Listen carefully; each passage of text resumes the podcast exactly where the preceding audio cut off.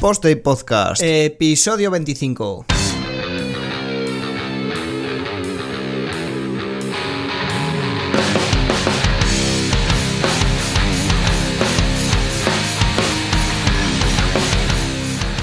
Pues hola a todos y bienvenidos a un post y podcast más. En esta ocasión, zona crítica nuevamente con, con Juanca. ¿Qué pasa, Juanca? ¿Siempre por ahí o no? Muy buenas. Hoy no me has defraudado porque hoy no has comentado nada de ni mis calzoncillos ni mi pijama. Y hoy vengo de. Es la falta de costumbre. ¿eh? es que hace mucho que no grabas podcast y digo, voy a dejarle, voy a dejarle un poco de. Hoy, hoy vengo, vengo de Deadpool. En honor, en honor a la película. Que se ha estrenado esta semana. Exacto. Sí, el estreno ha sido reciente.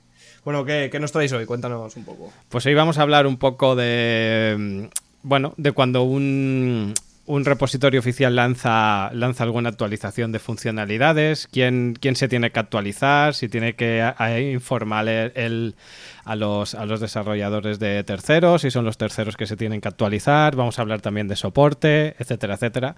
En este caso trataremos. Eh, un problemilla que hubo cuando se lanzó WooCommerce 3.3, ¿vale? Y en este caso contamos con Valentina Turner. No sé si lo he, si lo he dicho bien. de todas maneras, ella está aquí presente, o sea que se puede defender sin problemas. Muy buenas, Valentina, ¿qué tal? Mm, hola, ¿qué tal? Gracias por invitarme. ¿Lo he dicho bien o, he empezado mal ya? Vale. No, sí, lo has dicho bien, lo has dicho bien. muy bien, muy bien. Y nada, un poco, un poco la, la idea es esa. Si te quieres presentar un poco, Valentina, si, para que no te conozca. Vale, yo um, trabajo para Automatic en la división de WooCommerce, en la parte del soporte. Yo lidero uno de los seis equipos de soporte. Actualmente mi equipo somos 10 uh, personas desde India, África del Sur y algunos en Europa. Entonces, um, dentro del soporte lo que hacemos es responder los tickets y también los chats de personas que tienen plugins premium de WooCommerce. Um, y también gestionamos los foros de, de, WooCommerce, o sea, todo lo que es el foro de las preguntas en el foro oficial del repositorio. Um, mm. Esto lo hacemos eh, va circulando por los equipos. Entonces, cada seis, seis meses le, le, toca a mi equipo. Lo que hace especial mi equipo, que fuimos los que empezamos a realmente tomar uh, rienda de este foro cuando se volvió a realmente um, mirar a estos foros, porque estuvieron abandonados un, unos cuantos meses porque teníamos exceso de eh, de, peticiones, de tickets y chats. Entonces, claro, el foro siempre es el primero que se corta, pero ahora lo, hemos visto que, claro, es súper importante porque si la gente no puede usar WooCommerce, que es el plugin principal, eso tiene unas ramificaciones sobre todo el ecosistema, no solo sobre nuestros premium plugins, sino también sobre cualquier otro que ofrezca add-ons y, temas para, para WooCommerce. Entonces ahora esto es una prioridad para nosotros. En, en, las notas del programa dejaremos un enlace, ¿vale? En el que es un hilo de Twitter, en el que se comenta eh, más o menos por las fechas que salió la versión 3.3. Y un poco en este hilo, lo dejamos ahí para que la gente lo, pueda ver, se, aprecia como mm, WooCommerce saca la versión 3.3 en la que incluye ciertas novedades, ¿vale? Eh, se, se depuran una serie de, de funciones, se cambia una serie de vistas en los pedidos, etcétera, etcétera. Creo que incluso se le añaden una serie de cambios que también afectan a cómo las plantillas muestran en base a shortcodes y parámetros en los shortcodes productos, categorías, etcétera, etcétera. Vamos, son una, serie de funcionalidades y de, y, de, y de, novedades que obligan a todos los desarrolladores, obligan entre comillas, ¿eh? Em, a los desarrolladores de terceros, tanto de plugins como de temas, adaptar sus plugins y sus temas a esas nuevas funciones que va a traer a partir de ahora eh, WooCommerce. ¿Vale? Entonces es curioso porque vas analizando un poco. Eh, hablamos de este hilo, pero puede ser cualquiera, ¿vale? Y, ves cómo em, la gente que utiliza, por ejemplo, un Genesis, un Divi o, la extensión de un tercero que sea, se queja diciendo de cómo puede ser que WooCommerce haga las cosas mal y ahora se nos estropean las webs, etcétera, etcétera, cuando realmente quien se tiene que adaptar a estos nuevos cambios son esos desarrolladores de terceros, porque es como si es como si te falla algo en tu plugin y le echas la culpa a WordPress, ¿no? No, el que lo está haciendo mal es el plugin, no, no tiene nada que ver. El, core es una cosa y el plugin extiende el core, pero si el plugin está haciendo algo mal, la culpa no es del core, es de quien lo extiende, ¿no? Y, es un poco curioso. Entonces, eh, vamos a... Mm, bueno, primeramente, ¿cómo, ¿cómo vivisteis vosotros esto, Val? Bueno, para nosotros fue, de cierta forma, no, es, no esperábamos que fuera tan dramático, pero sí sabíamos que algunos autores de plugins no, no, iban a actualizar sus plugins. Lo que nos cogió un poco de sorpresa fue el hecho de que fueran temas tan grandes y tan importantes que, No, que no se actualizaran. Y, por ejemplo, Genesis es un, es un framework que no está específicamente pensado para WooCommerce. Entonces, imagino que no tienen a nadie realmente mirando qué hay de actualizaciones. Que es una pena, porque total, nosotros no actualizamos hoy, lo mandamos mañana y bueno, vaya con Dios, sino nosotros avisamos con muchos, eh, con muchas semanas de antelación, siempre hay eh, un beta, hay un segundo beta, hay un release candidate, hay otro release candidate, o sea, no es que sea algo que te coja de sorpresa si te interesas. El problema es que nosotros no podemos em, actuar sobre él si te interesas. No podemos obligar a nadie de leer el, blog de WooCommerce donde se actualizan todas estas informaciones. Entonces ahí dependemos un poco del ecosistema que si tú tienes un, si tú eres autor de un plugin que trabaja con WooCommerce, que te intereses de que tu plugin funcione. Sobre todo si es una plantilla o un plugin de pago, si tú tienes un interés de que funcione. Y si además lo que se está dando cada vez más, que tú no compres una plantilla y ya está, sino que tú compres una plantilla con soporte y vas pagando anualmente pues como mínimo, si ofreces un servicio así, mira lo que está cambiando en, en WooCommerce. Pero claro, es muy fácil decir, ah, los culpables son los de automático porque son más grandes que nosotros, que realmente decir, oye, la he cagado porque no lo he visto. Claro, porque realmente, em, al ser WooCommerce un plugin, un plugin de WordPress, en este caso, se, sobreentiende que la filosofía del backwards compatible, o sea, respetar la compatibilidad hacia atrás, se mantiene. Lo que pasa es que, claro, un, plugin que es un e-commerce a veces tiene unas funcionalidades muy complejas que hay veces que tú tienes que cambiar funciones y retocar y retocar estas. Eh, el problema ¿eh? es un poco de que no puedes, o sea, nunca iríamos hacia mejores funciones si siempre tuviéramos que esperar a que hasta el último mono, por decirlo de alguna forma, se haya actualizado. o sea, nosotros informamos y, si un desarrollador nos contacta y nos dice, oye, es que me habéis dado toda esa información, pero no sé qué hacer con ella. Nosotros les ayudamos, al igual que ayudamos a, cualquier usuario o en los foros o la gente que usa nuestros plugins. Pero la realidad también es que WooCommerce en sí es un plugin gratuito. Claro. Nosotros no nos lucramos nada de este plugin. Y hay personas que compran los plugins adicionales premium, pero la gran mayoría no compra ningún plugin premium nuestro. Y aún así nosotros invertimos un montón de tiempo, un montón de recursos en mejorar este plugin.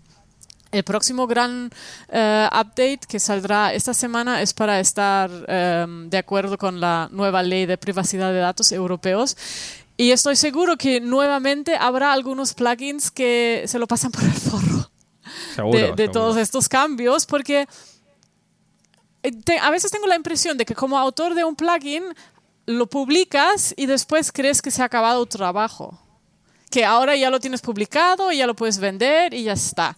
Pero todo lo que es software, todo lo que eh, requiere una, una serie de actualizaciones regulares, de estar al tanto de, de cómo va avanzando la tecnología. mantenimiento mínimo, por lo menos. Sí, sí, sí, Lo que pasa es que hay mucha gente, aquí viene el factor, lo que se llama... Eh, que hay mucha gente que busca lo que es la gallina de los huevos de oro. Es decir, creo una pieza de software, la publico y manivela, clink, clink, clink, clink, clink, clink. Y mientras genere, clink, clink, clink, clink. Y realmente solo le importa el clink, clink. En el momento que se rompe, pues se rompió y ya está. Y si no le queda más porque recibe mucha crítica o lo que sea, pues a lo mejor revisa y, actualiza su, su módulo o, su tema o lo que sea.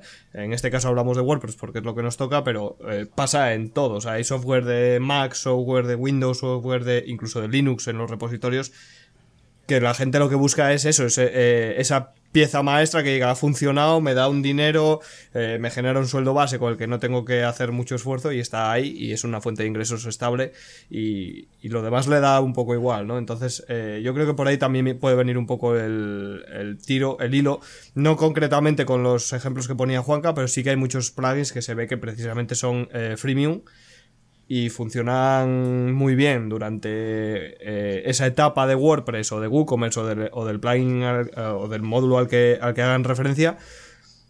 Pero cuando hay un cambio relevante, dejan de funcionar y están abandonados. ¿Cuántos plugins habrá en el repositorio que llevan dos o más años, que sale el aviso de dos o más años sin actualizarse? Precisamente por esto, porque requieren una actualización importante y el desarrollador, pues, o no le interesa, o como no tuvo éxito eh, el éxito que él consideró en su día, no, no, le, no le mete mano, ¿no? no y, esa es la cosa, o sea, o no le interesa o a nivel económico o a nivel de business en este momento no le vale la pena, porque claro, muchas veces también es como, a ver, algo se rompe, a lo mejor los de WooCommerce vuelven a la versión anterior que es al final lo que hicimos durante unos días para darles más tiempo a, las grandes plantillas de realmente actualizarse. Pero es un poco entre quiero hacer dinero y eh, a ver cuánto puedo aguantar sin que eso tenga un impacto sobre... Eh, sobre mi bottom line. Y esto también es algo que pasa mucho en el soporte, que hay muchas empresas, muchos em, autores de plugin que vamos a ver cuánto puedo vender sin invertir ni un céntimo en el soporte al cliente. Ese es el problema. Que al final lo que buscan es, eh, por lo que decía, la máquina de hacer dinero y el resto les da igual. Entonces, cuando el perfil de la empresa es ese, realmente no, no, hay mucho que hacer. Porque, porque si es alguien, lo que tú comentabas antes, ¿no? Eh, si es alguien que se preocupa por su producto y os llega a vosotros, oye, mira, que tengo este producto, tengo este problema para entender lo que estáis aplicando, ¿cómo puedo...? Tú misma has dicho que les ayudáis. Entonces, eh, la única razón que me queda para, para entender que, que haya plugins o módulos o temas o llámalo lo que te dé la gana que no se adapten a los cambios que vienen, porque además es lo que dices, hay una alfa, hay una prealfa, una alfa, una beta, una segunda beta, incluso a veces hay una tercera y cuarta beta que yo lo he llegado a ver, no sé si en WooCommerce, pero en, algún módulo lo he visto. Mm. Eh, luego hay una release candidata, en el caso de WooCommerce suele haber dos. Eh, hostia, es que has tenido, estamos hablando de cerca de un mes, si no es más. Es más, es más. Es más. Para meter dos, tres, cuatro horas de desarrollo a tu plugin y adaptarlo. Mm, mm. No, y esto es algo que, porque nosotros podemos darte toda la información del mundo mundial, pero si tú no lees la información, no hay, no hay nada que nosotros podemos hacer. Y en realidad lo que debería hacer cualquier autor serio de plugin plantilla o lo que sea es tener una serie de tests preestablecidos de situaciones que, puedan pasar. Y cada vez que salga nuevo release candidate, pues actualizo mi sitio test, hago todos esos escenarios y veo si funciona o no y ya está. Pero mucha gente no tiene ese proceso eh, implementado. Entonces, claro, ellos ven, hay un nuevo release candidate, uh, candidate y se ponen en modo, bueno, voy a rezar que no se rompa nada eh, lo que funciona muchas veces, pero claro, a la larga esto no es una estrategia válida, sobre todo no para una persona que realmente quiere vivir de esto. Entonces, Mira, yo hay aquí un matiz que, perdona que te interrumpa, yo hay, eh, hay algo que siempre que digo, siempre que me preguntan mm, clientes o incluso amigos desarrolladores y tal, hay algo que siempre digo, eh, un tema de WordPress, un plugin de WordPress nunca se rompe si está bien hecho, si está bien construido.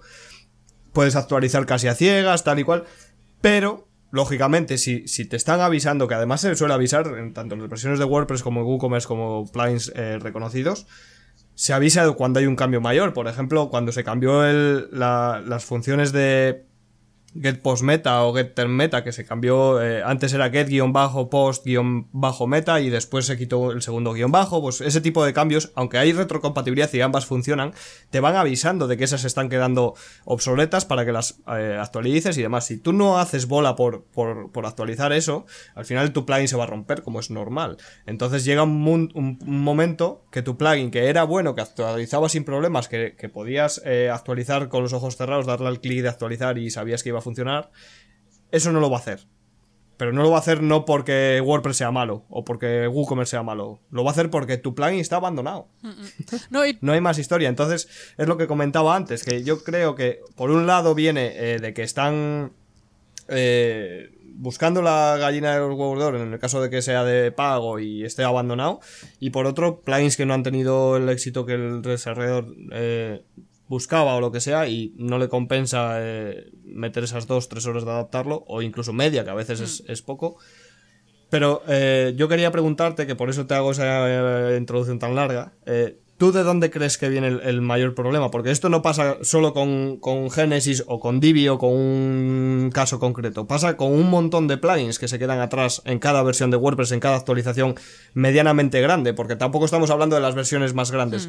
Eh, un mínimo cambio deja atrás cientos de plugins, porque estamos hablando que hay casi 50.000, si no son más, plugins eh, ahora mismo en el repositorio. ¿Tú de dónde puede- crees que puede venir este, este problema de adaptación, de que la gente no dé mantenimiento a su software? El problema es que, claro, el mantenimiento del, del software requiere unos recursos. Como mínimo requiere que te pongas a, a investigarlo y hacer Sí. algo. O sea, Sí. como mínimo algunas horas de este programador o, o aficionado, porque no todos eh, son pro- Sí. programadores, digamos, de por vida. Para mucha gente esto es un proyecto de al lado o ellos tenían un problema muy específico en su tienda, hicieron un plugin para resolverlo y lo pues, subieron al repositorio para que otros también lo puedan usar, pero sin realmente tener nunca el, el objetivo de, de- de hacerlo una cosa sostenible y a largo plazo. Y ahí es un poco, el problema es que solo mirando los plugins en el repositorio no necesariamente sabes si esto fue hecho a largo plazo o si esto es algo que, bueno, se ha actualizado la semana pasada, pero no porque haya una estrategia detrás, sino porque, bueno, fue pura suerte. Entonces, como no hay, no hay forma de realmente distinguir qué es serio, qué es hobby, qué es coincidencia, un poco los, los, los usuarios, los que tenemos webs, tenemos realmente también tomar la responsabilidad de, aunque tú crees que puedes actualizar a ciegas, haz un backup antes de, actualizar para si, si se rompe algo, avisar al plugin que tú crees que es el culpable. Eso de que la gente actualice sin así, porque hay un botón, pues lo voy a clicar a ver lo que pasa y uy, se acaba de ir al carajo mi web y qué hago ahora. Es que esto es un problema de de- que- que que, eh, también siempre dice, "Ac- antes de actualizar, por favor, haz un backup. Y la gente, no sé si no lo lee, no lo entiendo o lo que sea. Entonces, claro, es como un... Hay que encontrar ese equilibrio de que el, cualquier persona que haga un web para otra persona le tiene que inculcar a este usuario final que los backups no son una cosa que es bonita de tener.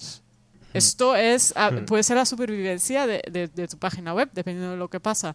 Y después realmente em, dar la información necesaria para poder distinguir un plugin que vale la pena de un plugin que, bueno, ya si, si ha funcionado los últimos dos años sin actualización, suerte. Yo siempre digo que hay, hay un trabajo de comunidad que eh, a veces nos, nos centramos en comunidades traducir o comunidades hacer plugins o hacer temas o hacer tal y, o responder dudas en los foros. Y hay un trabajo de comunidad que nadie o, o muy poquita gente en porcentaje de todos los que somos eh, tanto en la comunidad WordPress España como eh, a nivel internacional en las diferentes locales que hay eh, y es tan sencillo como si utilizas un plugin vete al repositorio, evalúalo y pon una pequeña review de qué te parece ese plugin, de si está bien construido, si funciona bien, qué fallas tiene, con qué ve- versión lo has probado, tal y cual. Es tan importante, esa es eh, realmente lleva un minuto y poco por cada plugin. eh, lo que te lleva a escribir un pequeño párrafo de lo, yo lo estoy utilizando en esta versión, con este, funciona bien o me han generado esta incompatibilidad. Es tan sencillo hacer eso y ayudas a tantísima gente a saber si es compatible o no con, con sus webs incluso al propio desarrollador a mejorarlo, porque ese, ese comentario, esa review le llega al, al desarrollador y es capaz de ver en el momento que alguien le está diciendo que hay un error, porque hay muchos plugins que no funcionan, no son compatibles, porque nadie le ha dicho al desarrollador de ese plugin que no es compatible. Simplemente, ah, no es compatible. Por ejemplo, el ejemplo más recursivo de- del mundo en el tema de los plugins para, para hablar de- del caso, pero eh, un plugin que muestra los, los botones de compartir en redes sociales como hay tantísimos, si no te funciona uno, cambias a otro. Sí, sí. Pero nadie le dice al, al que han dejado de lado que ese no funciona.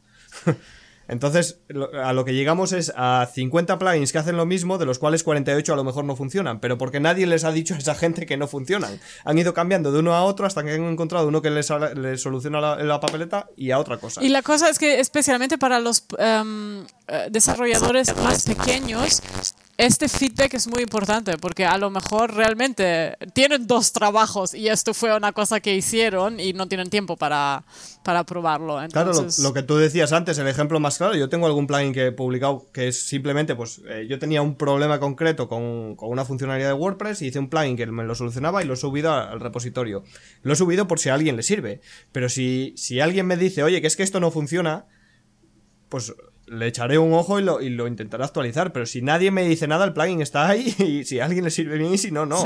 Entonces, un poco el problema también viene por ahí, que, que, no nos cuesta, y a mí el primero también, eh, lógicamente, nos cuesta entrar en el repositorio y decir, yo uso WooCommerce, yo uso Yoast, yo uso tal, y se me ha roto en esta versión o me funciona bien o, o, lo que sea, ¿no? O genera incompatibilidad con este otro plugin y entre los dos, entre las dos reviews seguro que se puede llegar a mirar el porqué, ¿no? Eh, es un hecho tan sencillo y a la vez que nos cuesta tanto que, parece, ¿no? Me parece surrealista porque, porque no tienes que tener conocimientos técnicos. Es tan sencillo como lo he instalado y funciona bien, lo he instalado funciona mal, lo he instalado y se rompe con esta versión o lo que sea. Pero escribir un pequeño párrafo en cada plugin con una valoración de 3, 4, 5 estrellas, lo que tú consideres en base a, la funcionalidad hmm. que te ofrece, y nadie lo hace, o prácticamente nadie. Muy poca gente lo hace, sí. Y ayudaría mucho, ¿eh? yo creo. Vamos, mi opinión. Sí, ayudaría mucho, eh, pero es un problema del, de fondo, de que la, la gente no deja opiniones. O sea, si algo no va, la gente se queja en Twitter. Pero eso no significa que le llegue al autor del plugin. En el caso de WooCommerce sí, porque somos lo suficiente grande como para tener un equipo de, que se ocupa de esto, pero para, o sea, si a ti alguien en Twitter no sabe tu nombre de Twitter y se queja de tu plugin, tú no te vas a enterar nunca. No, jamás. Jamás. Entonces, claro. Y, llegará el día, y llegará el día que tenga el aviso de que hace dos años o más que no se actualiza, como es normal, porque yo es un código que a mí me funcionó en su momento y ahí está. No, y puede ser que ya no tienes ni la misma web, ya no uses este plugin tú mismo, así que tampoco no te vas a enterar. Hmm. Sí. Ya no, si te llevas una cosa de ese podcast, haz un backup de tu sitio. sí. Y comenta en los plugins que utilizas. Volviendo un poco al, hilo, ¿vale? Del, de la temática en, sí. Es, es especialmente curioso el, tema del, del, problema que pasó con la 3.3 por lo que habéis comentado antes, porque es que incluso desde WooCommerce se decidió sacar una versión para parar eh, la actualización de la 3.3, ¿no? que fue la 3.3.1, para luego dar un poco de tiempo, entre comillas, para luego ir al, a la, a la 3.3.2, que ya implementaba, no me acuerdo si todo lo hacía de forma gradual, las nuevas funcionalidades, para que todo el mundo se pudiera ir adaptando un poco, ¿no? Pero claro, la, la, imagen desde fuera em, de la mayoría de gente es, hostia, mira, mira si lo han hecho mal, que han tenido que tirar hacia atrás porque estaban destrozando las webs. Sí, y yo creo que aquí lo hemos lo estuvimos discutiendo mucho internamente si hacerlo o no. Y al final nos decidimos por digamos el desastre de relaciones públicas en favor de la de la salud de la comunidad. Yo me veo a programadores de WooCommerce esos días durmiendo con un ojo abierto en su casa, ¿eh? No, no, no durmiendo, básicamente. No, vale. claro, es que, hostia, es como reconocer algo que, en realidad no es verdad, ¿no? Es sí, sí, es muy heavy. Sí, pero claro, la, la, podríamos haber dicho, no, no fuimos nosotros, porque no fuimos nosotros, y que eso, los otros se apañan. Pero claro, al final es el, el pequeño usuario que tiene su tienda de WooCommerce que vive de esto que sufre. Entonces fue como, nosotros no, o sea, no, no le vamos a hacer ningún favor a ellos y al final los que tienen las plantillas o los plugins que no se estuvieran actualizados, ahora por lo menos van a empezar y estuvimos trabajando con ellos, de hecho, para para resolverlo. Realmente, a mí lo que, lo que me preocupa de, de este punto, ¿no? De tener incluso que sacar una versión que anule los cambios que has implementado en la nueva para postergar un poco el tiempo y asumir culpas que no son. O sea, estás haciendo relativamente evidente que tú tienes. O sea, que, hay un ecosistema de gente que no tiene mucha idea. Porque a cualquiera que tú le expliques que un plugin oficial como es WooCommerce o WordPress se actualiza y los terceros se tienen que actualizar en base a lo que él hace, si te dicen el mensaje anterior y tú te lo, el, mensaje contrario y tú te lo crees, ¿no? Que la culpa es, no, es que lo han hecho mal. Claro, tú estás en un ecosistema de que el nivel es muy bajo porque tú te estás creyendo cosas que no caben en la cabeza de nadie. Eh, es lo que yo veo preocupante, ¿eh? realmente, tener que recurrir a, a, sacar una versión intermedia para que el drama no sea tan grande cuando yo no he ocasionado nada, que es que vosotros no habéis hecho vuestra faena. Claro, el problema es qué se puede hacer. Porque más que informar y realmente informar mucho, no, es que no podemos obligar a la gente de leer y de testar. Ah, ah, me encantaría poder hacerlo, pero no se puede. Después también ha habido algunas personas que dijeron, ah, WooCommerce debería haber testado todo antes y haber avisado a los desarrolladores de los otros plugins de que cosas eran incompatibles. Pero la cosa es, no, no es nuestra responsabilidad testear todo lo demás. Ya nos, ya nos gustaría tener los recursos para hacerlo. Pero es que además hay una cosa que es sentido, sentido común. Vamos a poner el ejemplo de WooCommerce. WooCommerce es un plugin que te instala toda la lógica de negocio de una tienda online en tu WordPress. Por lo tanto, tiene una funcionalidad de si tiene una serie de cosas que son complejas. WooCommerce, por ejemplo, tiene un sistema de plantillas que es cojonudo hablando mal para tú poderle dar estilos a tu web y hacer las llamadas que tú necesitas para montar tu tienda. Pues los que desarrollamos temas sabemos que cada vez que hay una, una actualización mayor de WooCommerce, lo mínimo que tenemos que hacer es revisarnos un poco el, el changelog de cosas nuevas que se añaden y cosas que se cambian por si hay alguna función o alguna cosa que va a retocar alguna de las vistas que nosotros hemos metido en nuestras plantillas. Y es que eso es de, de vamos, no sé, es de, de, de, primero de GB de profesional. Tenerte que mirar mínimamente qué actualizaciones nuevas hay por si tú tienes que retocar algo en algún site de algún cliente, porque es que si no lo vas a dejar tirado. O sea, es que es una cosa, no sé, me parece tan básica que, que, me sorprende que incluso los que están ganando dinero con plugins con eso no lo tengan en mente. Yo creo que mucha gente va pensando un poco, bueno, no lo voy a tocar hasta que se rompa. Claro, y, y la, gran la gran pregunta es, cuando ocurre esto, ¿a quién le, van a pedir soporte? ¿A vosotros o van realmente a, a ese plugin de tercero que le ha dado el problema y el usuario seguramente ni lo sepa? No, esa es la cosa. El usuario normalmente no lo sabe y nos contacta a nosotros. Entonces nosotros le decimos, mira, estás usando la plantilla tal, les buscamos el contacto, puedes contar con el... O sea, intentamos realmente de redireccionarlos a la fuente, pero si la fuente no tiene interés en resolverlo rápido, nosotros estamos como ¿eh? en, un, punto entre medio que no podemos ayudarles porque nosotros no podemos actualizar las plantillas de terceros porque no son nuestras. Claro. que sería surrealista. Es que eh, si están basando su negocio en, en, este caso, eh, un plugin de WooCommerce, tienes que amoldarte a lo que de la trayectoria que toma WooCommerce. Hmm. No hay más. O sea, es, es, es como decir eh, es que no, se me ocurre ningún ejemplo, porque todos estos ejemplos de cuando hablamos de tecnología, de desarrollo, de, programación, de, de, todo esto, lo más sencillo es llevárselo a un ejemplo tradicional y a un mecánico, a un panadero, a un lo que sea, a un carnicero y, todo parece realmente surrealista, pero, pero es que es como mejor se entiende. Porque cuando hablamos de cosas que no son tangibles es, es difícil de, de explicar, ¿no? Pero es que vamos a ver, estás basando tu negocio en un plugin y ese plugin ha decidido tomar un rumbo con el que tu software actual no va a funcionar. ¿Vale? Lo que comentábamos antes, tan sencillo y tan simple de entender como el cambio de un nombre de una función. Si mañana WordPress decide que en vez de eh, the title vamos a empezar a utilizar the name para llamar al título de los artículos, de los posts, todos los temas del mundo van a tener que usar the name y no hay más vuelta de hoja. Y si tú te niegas a hacer ese cambio, Estás nadando contra corriente, vas a morir.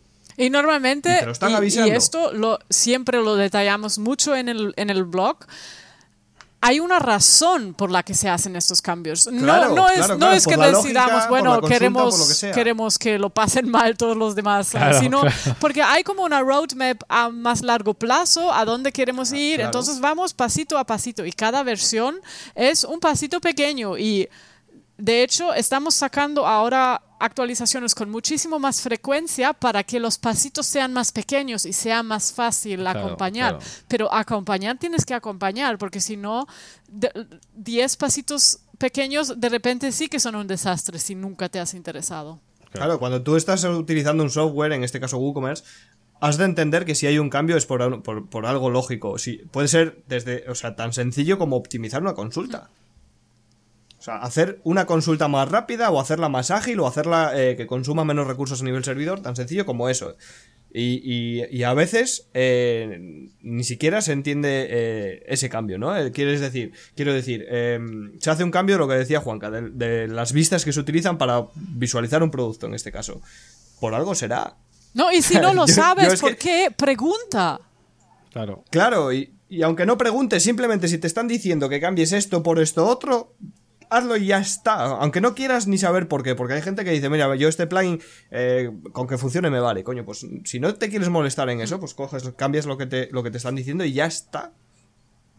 o adáptalo a lo que te están diciendo. Es que... Eh, es que no hay ni... O sea, lo que, lo que yo vi en la versión 3.3, y ya hablo eh, mi punto de vista, fue total dejadez, es decir, total... Total Total falta de interés. Hmm. Es decir, me da igual. Porque cuando un plugin sale y, lo que tú dices, si, si, lo haces a mala baba y lo haces de hoy para mañana, puedo llegar a entender que haya muchísimos que se tropiecen. Pero cuando lo haces con una pre-alfa, una alfa, tres betas, dos reles de candidato, eh, coño, es que estás avisando desde hace dos meses. Y estás diciendo que eso se va a romper y no te cuesta nada lo que tú decías, tener un entorno, entorno de desarrollo donde decir, meto la alfa o meto la beta y pruebo, se rompe, algo tendré que tocar ¿No se rompe? Pues sigamos. Exacto. Pero es que ese ejercicio tan sencillo de tener el entorno de desarrollo y sacar la nueva versión y testear, no lo hace lo que tú decías, no, no lo hace nadie o prácticamente nadie. Lo hace muy poca gente, ¿sí? Y ahí viene el problema. De, hecho, acorde a lo que dices, em, si no me equivoco, desde, desde el mismo Automacted y el proyecto de, WordPress, no sé si está ya el, plan o se va a impulsar en breve, que es el tema de mirar de que todos los plugins se actualicen en la última versión de PHP. Porque tenemos un problema y es que hay muchos plugins que no funcionan con versiones nuevas de PHP. Evidentemente los, los más buenos y los comerciales y los que más o menos em, son muy muy populares ya están adaptados, pero hay muchísimos otros que no. Y no, estamos hablando... no es que queramos que la gente se actualice porque es guay tener la última versión, sino porque normalmente la última versión es la que es más seguro. Exacto. Entonces, claro, todavía la compatibilidad y las actualizaciones es por la seguridad y no queremos que la gente use, aún estamos eh, compatibles con PHP 5.6 pero no para siempre. Es que 5.6 ya tiene su, su, edad, digamos. Entonces en algún momento habrá que actualizar a 7.x. Sí.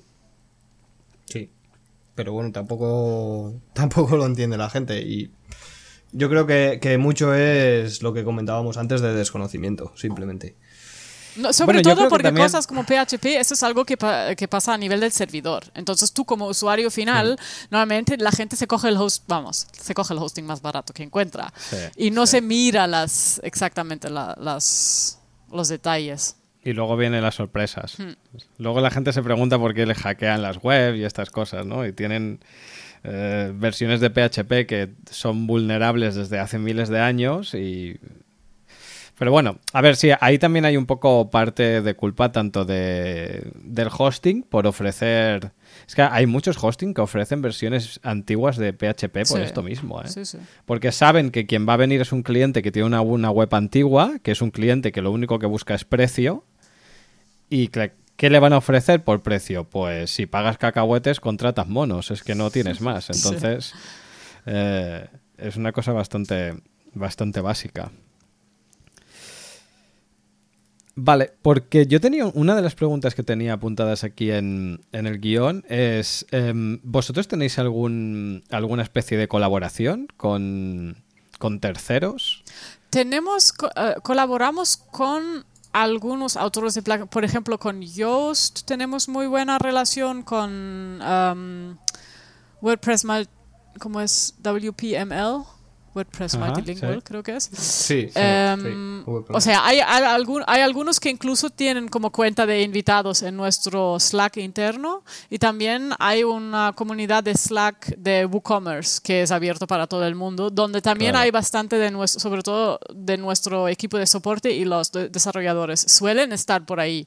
Entonces ahí también avisamos y ahí hay eh, colaboración bastante estrecha con desarrolladores. Pero nuevamente con desarrolladores que están interesados en colaborar con nosotros. Claro.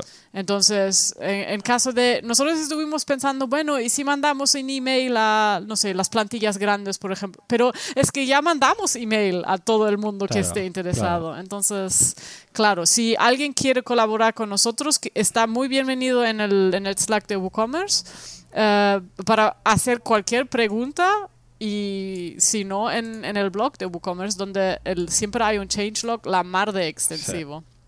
Y además, y eh, es algo que hemos comentado un poco antes, ¿no? Pero al final esto es software libre. Es decir, las nue- la nueva versión, esta versión en concreto de WooCommerce, la 3.3, estaba en una rama ya en el repositorio de, de Sí, sí. WooCommerce de, de GitHub. Es decir, tú podías ir, cambiar de rama, mirar la 3.3, te la bajas, te la montas en tu web y ves si te explotan las cosas o no. O sea que, y los desarrolladores de terceros de plantillas o de plugins pueden revisar incluso ese nuevo código que se está poniendo, los problemas que hay. No sé si, si puedes dar de alta issues o problemas que tú tengas. No sé si el, el WooCommerce utiliza, se va, utiliza el repositorio de, Git- de GitHub o también utiliza Sí, el sí, sí. De WordPress. No, Vale. usamos el, O sea el que- de GitHub. O sea, puedes ponerlo Pues- en GitHub que está abierto para todo el mundo. O sea, si, tienes, Claro. si encuentras un issue, a- abres uno ahí y como mínimo te responderán. Claro, claro. O sea que, vamos, que por buena. mm, Por, por eh, recursos. Por comunicación no Exacto, es. Exacto. Sí, sí, sí. Exacto. Aparte que yo veo bien que, que se haga así, porque al final el propietario de ese plugin eh, es WooCommerce, es automático. Es que vale que tú puedas informar a esos colaboradores más grandes, ¿no? De, de añadirlos al Slack y demás, pero no tienes ninguna obligación de hacerlo. O sea, lo haces de buena voluntad y porque también te interesa que esos terceros que también forman parte del ecosistema se actualicen, porque al final veamos una cosa, ¿eh? Y es que em, el usuario final no como no entiende muchas veces de esto, lo que se lleva es una buena o una mala imagen en general. Le Sí, da igual sí, que sí. la culpa sea de uno o de otro. Y la mala imagen, si afecta a WooCommerce, afecta a WordPress en general. Entonces, esto es algo en los que yo creo que todos tenemos un poco de responsabilidad. Si una- un tema que yo he hecho se actualiza y yo no se lo actualizo a mi cliente y cuando me llama le digo es que eso es WooCommerce que ha actualizado cosas sin tener en cuenta nada y lo ha roto, yo estoy actuando como un mal profesional. Aparte de que en, el caso de, de WordPress, si, tú li- si tú dices, ah, es la culpa de no sé qué, vale, cambian la plan- plantilla, cambian el plugin. Pero si tú les dices, no, es la culpa de, de WooCommerce, se van a Shopify, con lo que has perdido un cliente de WordPress, no solo de Exacto. WooCommerce. Exacto, exacto. O sea que al final es un poco responsabilidad de todos de que, de que estas cosas no ocurran y en el caso de que ocurran se, se trate de que se, se esparza la, menos la menos problemática posible en Internet, porque es que ya te digo que cuando salió la 3.3 tú entras en Twitter y eso parecía como que, bueno, como que hubierais contratado un becario que solo comía cacahuetes y se fuera puesto a, a publicar cosas en esa nueva versión, cuando decías, pero si no estáis entendiendo nada, hijos míos.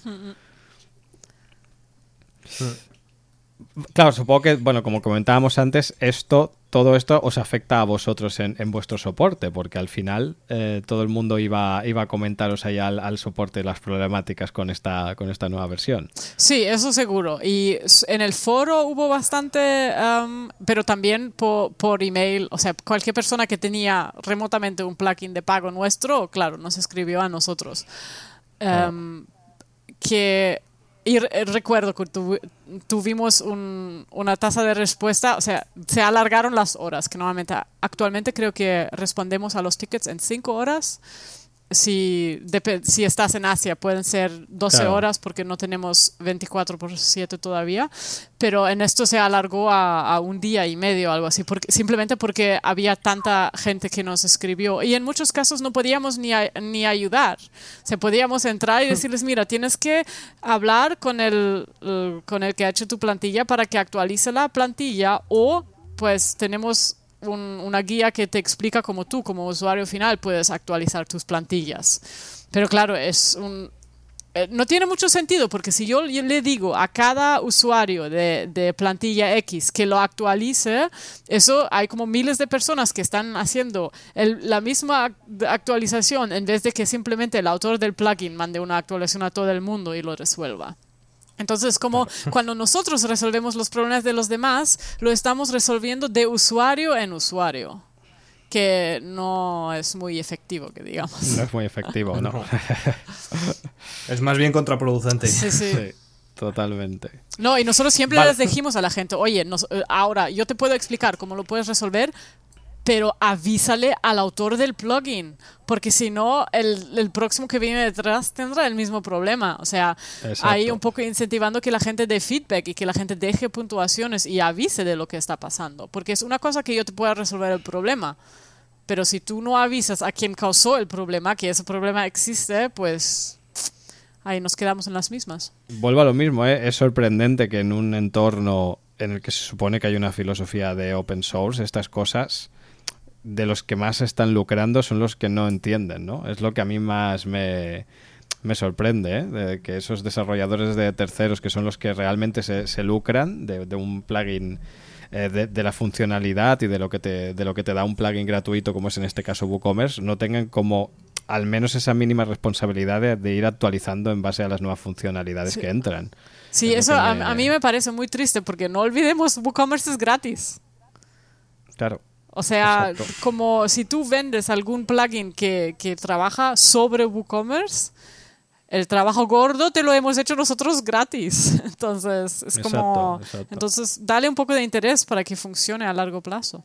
Y, y- y en este caso, además, es, es curioso porque em, yo creo que uno de, lo- de los, de los mayores problemas que había y que por eso eh, daba er- error en las webs de clientes era que había una parte de, de llamadas que afecta- afectaban al frontend. Pero seguramente muchas veces hay problemas que se quedan en el backend que no se ven. Sí, sí, que Y el usuario actualiza- final no se... No se... No bueno, se, da cuenta que al medio año cuando de repente le falta alguna información y entonces encontrar la causa es súper jodido porque ya no te, ni te acuerdas que hubo una actualización Exacto. hace mucho tiempo. Porque yo, por, por ejemplo, me he encontrado clientes de que igual empezaron con una versión de WooCommerce antigua, ¿no? De, de- por debajo de la 2.6, Mm. porque creo que en la 2.6 se implementó el tema de las zonas de envío. Sí, Pero exacto. hasta esa versión no estaba, Sí. entonces la, todo el mundo tiraba de plugins de terceros para dar esa funcionalidad de Mm. Sí. zonas de envío. Y yo me llegué a encontrar eh, instalaciones de WooCommerce de que te decían, tenemos problemas con las zonas de envío porque a veces se cargan unas, otras, etcétera, etcétera. Claro, tú ibas y decías, es que tienes un plugin que te gestiona algo que ya se hace de forma nativa. Sí. Y ese plugin se ha ido actualizando o ha ido sacando mini versiones cuando no tiene sentido porque es una funcionalidad ya nativa y tampoco está aportando ninguna cosa nueva. Simplemente yo puedo entender que lo haga para mantener a aquellos que están en una versión antigua y no se ha actualizado y tiene que seguir funcionando. Pero aún, aún así informa, ¿no? De, de, eh, porque tu plugin va a morir, macho. O sea, la- tu funcionalidad está integrada en el core, ya no tiene sentido. Ya, pero nadie quiere avisar, oye, que me Claro. acabo de convertir en superfluo. Claro. Es una frase muy dura de Efectiva- Sí, pronunciar. sí, pero. Sí, sí, sí, es verdad. Sí, sí, pero es la realidad, porque al final es lo que decíamos, si tenemos un plugin que nos está generando unos ingresos mínimos, eh, Es como, oye, ya no me necesitas. Aquí, te. Claro. aquí te devuelvo el dinero. Para, bueno, más o menos yo creo que este el, el tema ya está bastante. No, no podemos sacar más, más jugo de, de esto. Yo quería que nos comentaras un poco, eh, porque tú diste una charla en la WordCamp de Las Palmas, que hablaba sobre el tema de, soporte, de los foros oficiales de WooCommerce, etcétera, etcétera, ¿no? Un poco un día a día en lo que viene siendo tu trabajo. Sí. Y comentabas un concepto que a nosotros nos gustó mucho, que era el concepto de los programadores imaginarios. Quiero que nos, que nos hables un poco de esta especie. Ahí es donde llega la zona crítica. Bueno, los, los programadores imaginarios eh, son básicamente esas personas que creen que son programadores, pero que en realidad no tienen mucha idea de lo que hacen. Que en principio WordPress un poco fomenta ese tipo de personaje porque te ayuda a realmente ayudar a, a aprender lo que necesitas sobre cuándo lo necesitas. Y esto le ha dado un poco el poder a la gente que quería su propia web. Y me parece genial. También es muy fácil aprender a hacer plugins, o sea, de usar los hooks y los filters, etc. Pero después hay gente que empieza a vender esto a sus clientes y llegan muy rápido a un punto donde ellos vendieron una web basada en una plantilla, pero después el cliente ha decidido que quiere esta cosa y aquella otra cosa y después de, repente están totalmente fuera de su zona de confort y no saben cómo hacerlo. Entonces van a los foros para hacer preguntas súper, súper técnicas que tú ves ya en la pregunta, que en realidad la persona no ha entendido el concepto de base, sino ha cogido eh, mitad de la respuesta de Stack Overflow y la otra mitad de no sé dónde. Entonces, esos son para mí los programadores eh, imaginarios que son el problema es que normalmente hay un cliente detrás, o sea, alguien está pagando a esas personas por algo que ellos no son capaces de hacer. Entonces, si das soporte para tu propio plugin en el foro, siempre tienes que mirar de cómo, o sea, de no convertirte en el ayudante de estos programadores, porque, así vas fomentando que sigan haciendo lo mismo, lo mismo, sino de educarles donde se pueden educar. Porque mm, solo porque ahora seas un programador imaginario no significa que no te puedas convertir en un programador de verdad. A lo mejor estás ya en camino hacia ello, pero lo que como comunidad tenemos que fomentar es que esa gente realmente se siga educando y siga aprendiendo en vez de siempre tirar de, bueno, necesito esto ahora, lo voy a poner en el foro y alguien ya me lo resolverá. Exacto. Exacto. Porque eso es, un poco, es un poco, un pozo sin fondo si siempre vas ayudando, como el, porque seguirán con más y más preguntas. Claro, aparte que es, pierde totalmente el, el, concepto y el objetivo de un foro de soporte. Sí. Y es un foro de soporte es para dar soporte en base a algo, o sea, en base a, un plugin o algo que hay previamente y te van a dar soporte sobre ello. No significa que tienes becarios gratis que te van a hacer la faena o te van a resolver esas dudas a medida que tú necesitas. Exacto, sí, normalmente, normalmente el soporte es para hacer funcionar las funcionalidades que tiene este plugin, no customizarlo a lo que tu cliente de turno tenga por bien querer en su web. Exacto, que es otra de las bases que yo siempre digo de las plataformas de software libre y es que el cliente se tiene que adaptar al software libre, no el software libre adaptarse a él, porque hmm. al final son soluciones generalistas que abarcan un montón de posibilidades, pero abarcan las que abarcan. Entonces, en base a lo que tú necesites, igual no se te puede adaptar. Por muy libre y por mucho que podamos hacer todo lo que queramos, hay veces que no, que no tiene sentido eso y lo tenemos que tener muy claro. También nos estamos beneficiando de muchas cosas por utilizar eh, estos, este tipo de desarrollo y tenemos que tenerlo muy en cuenta. Lo que también veo muchas veces en, las peticiones de, soporte de WooCommerce es que cuando la gente pide cosas muy, muy customizadas y muy raras, el problema de fondo es su modelo de negocio. Entonces, en este caso, en vez de simplemente responder, ah, sí, lo puedes hacer con esta custom function o lo que sea, a veces es mejor preguntar, oye, ¿por qué necesitas esto? ¿Para qué lo vas a usar? ¿Has pensado cómo eso va a funcionar a largo plazo? ¿Cómo haces si de repente tienes mil personas que quieren esto, o dos mil, o tres mil? y entonces a veces hay un desajuste de entre lo que es teóricamente posible y lo que realmente tiene sentido. A veces quieren darle la vuelta al software sin necesidad. También. Exactamente. y todo por no saber lo que tienen entre manos, porque a lo mejor eh, yo me he encontrado con clientes que traen desarrollos, entre comillas, a medida, que, que de a medida tienen poco. O sea, realmente es un plugin que han medio personalizado lo que tú dices, que han tocado o intentado tocar para que haga un poco más. Sobre todo me ha pasado mucho con sistemas de booking o sistemas de... Eh, que tienen que ver con calendarios en general de, por ejemplo, eh, solicitar una cita a un médico o similares, eh, han intentado añadir un custom field, han añadido, han intentado añadir una pequeña funcionalidad que a lo mejor no ni siquiera necesitan, pero tampoco han sabido hacerlo, porque la mayoría de estos plugins traen lo que, lo que decíamos, hooks, donde puedes enganchar cierta información para, eh, por ejemplo, en los formularios de registro o en los formularios de solicitar una cita tal. Y lo están haciendo tan mal que se están cargando la funcionalidad principal del plugin y deja de funcionar el plugin y los ves en el foro o los ves, eh, en este caso a mí como freelance, pidiendo ayuda para intentar integrar un plugin con otro de esta manera cuando no, no necesitas hacer eso a lo mejor.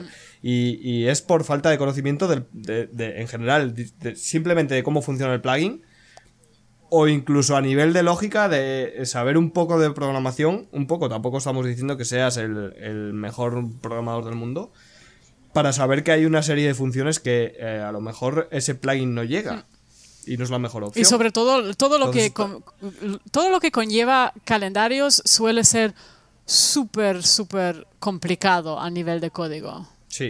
No es lo mismo que simplemente añadir un add-on a un producto que quiero añadir, yo que sé, un, papel de regalo. Es que todo lo que envuelve calendarios es súper ultra complejo. Entonces es muy fácil de estropearlo.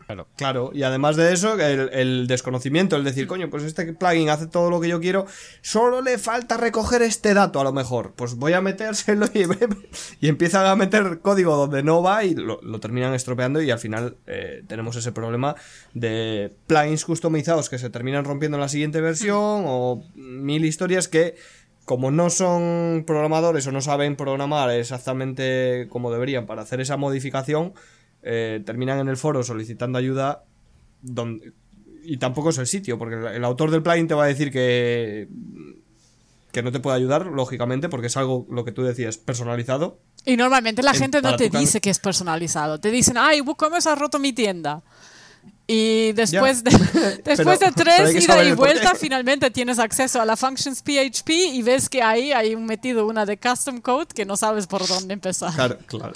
Que esa pues precisamente es, es, una de las cosas que yo siempre comento de buenas prácticas en, en, en mis charlas y es el tema de, tío, si modificas algo, de WooCommerce, de WordPress, lo que sea, documentalo o tenlo en un mismo sitio y déjalo anotado en algún sitio para que el próximo desarrollador, pobrecito que venga, sepa dónde están los cambios, porque a veces incluso nos puede pasar a nosotros, ¿eh? de que te pide el cliente una cosa muy en concreto y dices, ostras, pues esto con un filtro lo arreglo, ¿vale? Y lo dejas puesto allá y no, no, paras en ese momento a pensar que igual ese filtro te va a restar, me lo estoy inventando, ¿eh? Cinco unidades de stock en vez de una, porque mira, porque lo has hecho así, has hecho esa ñapa si a los seis meses el cliente tiene problemas y tú ya no te acuerdas ni que has retocado eso, como tú no te revises todo lo que has hecho, que es un trabajazo y no lo vas a hacer hasta que no veas que no puedes eh, salir del atolladero en el que te has encontrado, pues si te revisas mínimamente lo, lo, que tienes documentado, que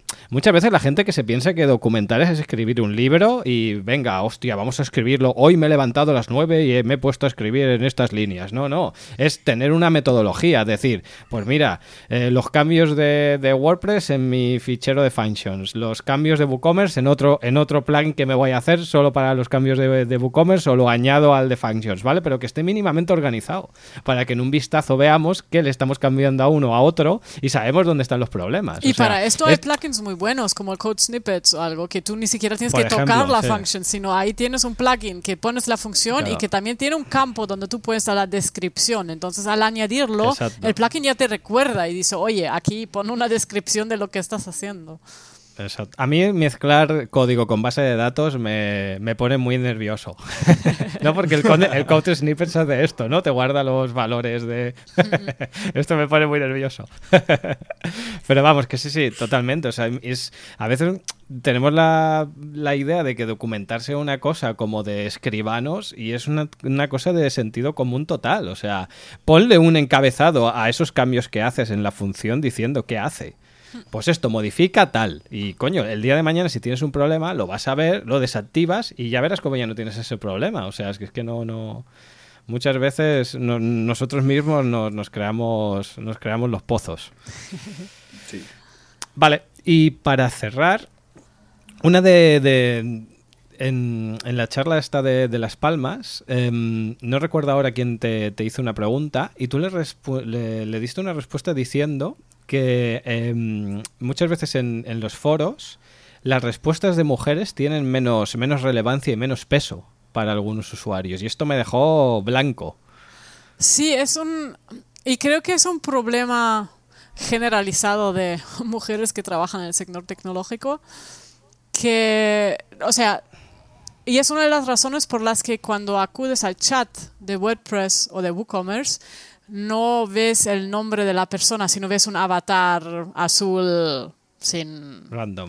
random, exactamente. Porque hicimos un montón de estudios internos cuando era nombre de mujer que respondaba al chat, había mucho más pushback del usuario, mucho más, ay, no te creo, explícamelo mejor, quiero hablar con un superior. Entonces, algunos de nuestros eh, happiness engineers hicieron tipo experimentos de cambiar su nombre una semana por uno de hombre o uno de mujer o uno de que no se sabe qué es, para ver, y la diferencia es muy, muy marcada. Entonces, si lo quieres experimentar y eres hombre, pues ves por las, las, redes sociales una semana con nombre de mujer, avatar de mujer y verás que la experiencia es muy diferente. Entonces, claro, en los foros, como estamos ahí con nuestros nombres de, de WordPress y muchas veces con nuestro gravatar, etcétera, entonces se ve si es hombre o mujer, eh, se vive un poco lo mismo.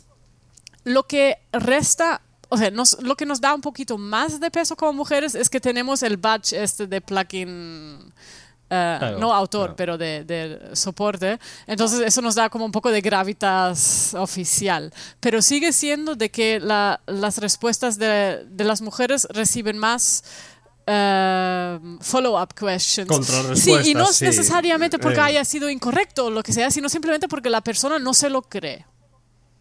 Sí, qué fuerte. Y es muy triste. Es muy triste, también es algo con lo que tristemente aprendes a vivir. Es que es, bueno, es una mierda, pero es que no... y si se lo dices a alguien, ah, tú solo me estás respondiendo mal porque yo soy mujer, te dicen, ay, que eres una feminazi exagerada. O sea, tampoco... Eh, esto es un, trabajo educativo a muy, muy largo plazo. Y claro, en, en WordPress.com con el chat lo que hemos hecho es eliminar completamente el género de, los, de las interacciones porque básicamente para proteger a las mujeres. Sí, sí, sí, totalmente. Y ahorrar tiempo al final, porque si cada respuesta que da una mujer eh, te la contrarrespuestan y al final tienes que. Eh, todo eso alarga mucho los tiempos. Una respuesta tras otra, tras otra, tras otra, al final es contraproducente a nivel de. Y no, no pasa con todos los. O sea, como hashtag, no todos los hombres. Pero sí que pasa. O sea, es algo que, se nota mm. si, si revisas las respuestas de las mujeres. Ya te digo, yo, yo escuché cuando diste esta respuesta y me quedé blanco. Digo, hostia, no, no puede ser. Porque yo también tengo como una especie de, supongo, supongo que falsa percepción, y es que en el sector TIC o en el sector tecnológico no hay un machismo tan apreciado. También, claro, yo, yo soy hombre, entonces estoy no, tengo una, una visión 100% objetiva del asunto, ¿no? Pero, pero claro, me sorprendió muchísimo sobre todo esto, ¿no? De respuestas de mujer en un foro, no tiene tanta validez muchas veces como el lado de un hombre. Y yo me quedé, digo, ostras. O sea, encima que vas a pedir soporte y ayuda, si te responde una mujer, tiene menos validez, macho. O sea, tú te mereces que te echen de tu casa. O sea... Es que es, alucinante. Es que la gente no está muy acostumbrada a tener mujeres programadoras o mujeres que realmente entiendan de estas Pues que Se, miren que se miren la historia, porque las primeras programadoras eran mujeres. Que se revisen un poco la historia de la informática y fliparán. Claro, pero el, el problema es un poco de cómo la gente no está eh, acostumbrada, entonces les como coge muy muy de sorpresa y es como ah, algo, algo aquí tiene que estar mal. O bueno, es mujer, solo es la de soporte, no es la programadora de verdad, no sabrá exactamente. También lo que, y lo que un poco creo que también influye ahí es que, sobre todo en España, soporte al cliente tiene muy mala fama también. Porque todos nos imaginamos la, la pobre chica dominicana que trabaja en Vodafone o en Movistar y que en realidad tiene el guion al que tiene que seguir sí y sí, y tú tienes el mayor marrón del mundo y además te tiene que preguntar si no quieres cambiarte de móvil. Entonces, es como esto es lo que nosotros tenemos de visión de soporte al cliente, que es gente que tiene salario mínimo y no sabe en realidad lo que habla porque siguen un guion. Entonces, claro, esto en los foros Cuando- de WordPress, eh, por ejemplo, es muy diferente. Todo el mundo que responde ahí las, las preguntas son personas muy, muy capacitadas, porque si no, no estuvieran Claro. ahí. Entonces, claro. Ahí es como Sí, sí. ser mujer y además estar en soporte, es como añadirle muchas, mu- muchas marginalizaciones al mismo, a la misma persona. Jo, muchas variables. Qué triste, la verdad. Es muy triste, sí, sí. Me, me dejó. A, a ver si cambia poco a poco. Lo antes posible, lógicamente, pero... Yo creo que más visibilidad hay de las mujeres y ahí es algo que también eh, como hombres programadores podéis hacer. Por ejemplo, en el podcast, que esté yo, que soy mujer y trabajo en ese sector. O sea, dar visibilidad de que realmente existen mujeres que hacen ese tipo de trabajo. Eso ya ayuda un montón. Porque lo que se ve se nota y uno se acostumbra a lo que se ve diariamente. Aquí Claro. tuvimos aquí tuvimos a Roberto y Mercedes, que son los, de- los chicos de Globalízate, que él es diseñador y ella es programadora, que suele ser un poco el, digamos, el, lo que la gente en su cabeza tiene como eh, contrario, Ah, claro, ¿no? Es- no, sé, no, no sé por qué la chica siempre es la diseñadora y él es el Sí. programador. Exacto. Pues en este caso, esta pareja son eh, lo contrario, entonces a mí me, me gusta hablar con ellos por eso, porque es- es- va contra el pronóstico de lo que la gente cree que es el estándar. Y es, es, es ridículo y triste que la gente, eh, por ser mujer, por ser. Ya no ser de soporte, porque eso es más lo que tú dices de, a nivel español, ¿no? Casi. Eh, pero porque han quemado los sistemas de, de soporte de, de España, las sobre todo las teleoperadoras lo han quemado. eh, por el tipo de acciones que hacen y por el tipo de. por lo agresivos que son con las llamadas y Es todo que no se puede ni llamar soporte esto, porque, bueno, lo, lo- Exacto, lo es que eso tienes es- que es venta. soportar en este sentido. Sí, el sopor- soporte somos nosotros cuando, cuando recibimos la llamada. Exacto. Pero, pero es muy triste que, que lo que tú dices, que por ser mujer pierda peso ya con los casos de estudio que habéis hecho, que, que el, el porcentaje de respuestas de los hombres sea más eficiente que el de las mujeres, es, es que es, eh, roza lo absurdo realmente. Es que lo que, lo que, me, lo que me da mucha de rabia de esto que hemos tenido que ir al, a un avatar neutro es que, claro, de un lado, como mujeres nos hace la vida más fácil, porque no tenemos que, que debatir con nadie si sabemos la respuesta o no. Pero del otro claro. lado también eliminamos un poco la opción de demostrar a nuestras clientes mujeres de que sí se puede. Porque claro, también siempre había una u otra chica que dijo, ay, qué guay, que es una mujer que me responde y que no soy la única programadora en este vasto mundo, digamos. Entonces, claro, esto también ya. se pierde, pero como de esto había mucho menos que del, del- la cues- de cuestionar a la persona otra y otra y otra vez, pedir, hablar con, eh, con superiores, etcétera, pues a largo actualmente nos sirve mejor simplemente tener ahí un avatar eh, neutro. Claro. Que todo el mundo lo ve como hombre. Es que- O sea, la, thanks guys o gracias tío, tipo, todo el mundo da por hecho de que este avatar es un hombre, aunque en realidad no, no tiene género, es un robot. Es, es triste, pero bueno. eh, no sabría qué decirte si, si sería mejor seguir con géneros o con neutro. con eh, Es que es difícil, porque lo que tú dices, por un lado, eh, os ahorráis un montón de disgustos, porque al final son disgustos, Son- un machaca y otro sí, y son otro y otro. Son el día- disgustos y si no tienes una Claro. piel muy, muy, muy gorda, es que no le- te, llega. Y si cada Sí, día, sí, si te pasa eso sí. cada día, para la autoestima no es lo final- mejor. Eh, Claro, al final te están menospreciando, eh, aunque sea un poquito en cada respuesta, pero te están menospreciando constantemente y eso es, es, eh, duele, coño, que por, porque no nos vamos Sí, a, sí, porque sí, no lo vamos a decir así, duele.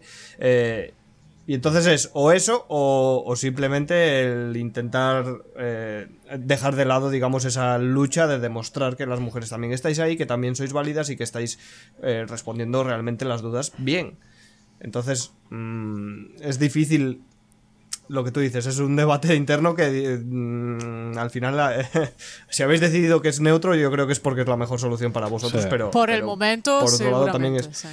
Sí, también es una pena que, que, que estéis dejando de dar esa visibilidad que a lo mejor venía bien también, ¿no? Para el movimiento eh, igualitario. Pues Lo que estamos haciendo mucho es eh, a nivel de, de contratar personas, que estamos mirando mucho la diversidad, a nivel de en los WordCamps, etcétera, también estamos impulsionando mucho a que los organizadores Claro. eh, utilicen la diversidad a nivel de ponentes, etcétera, cuando hay mesas redondas, que sea equilibrado, y no solo de hombres y mujeres, sino también diversidad cultural más allá de- del género. exacto.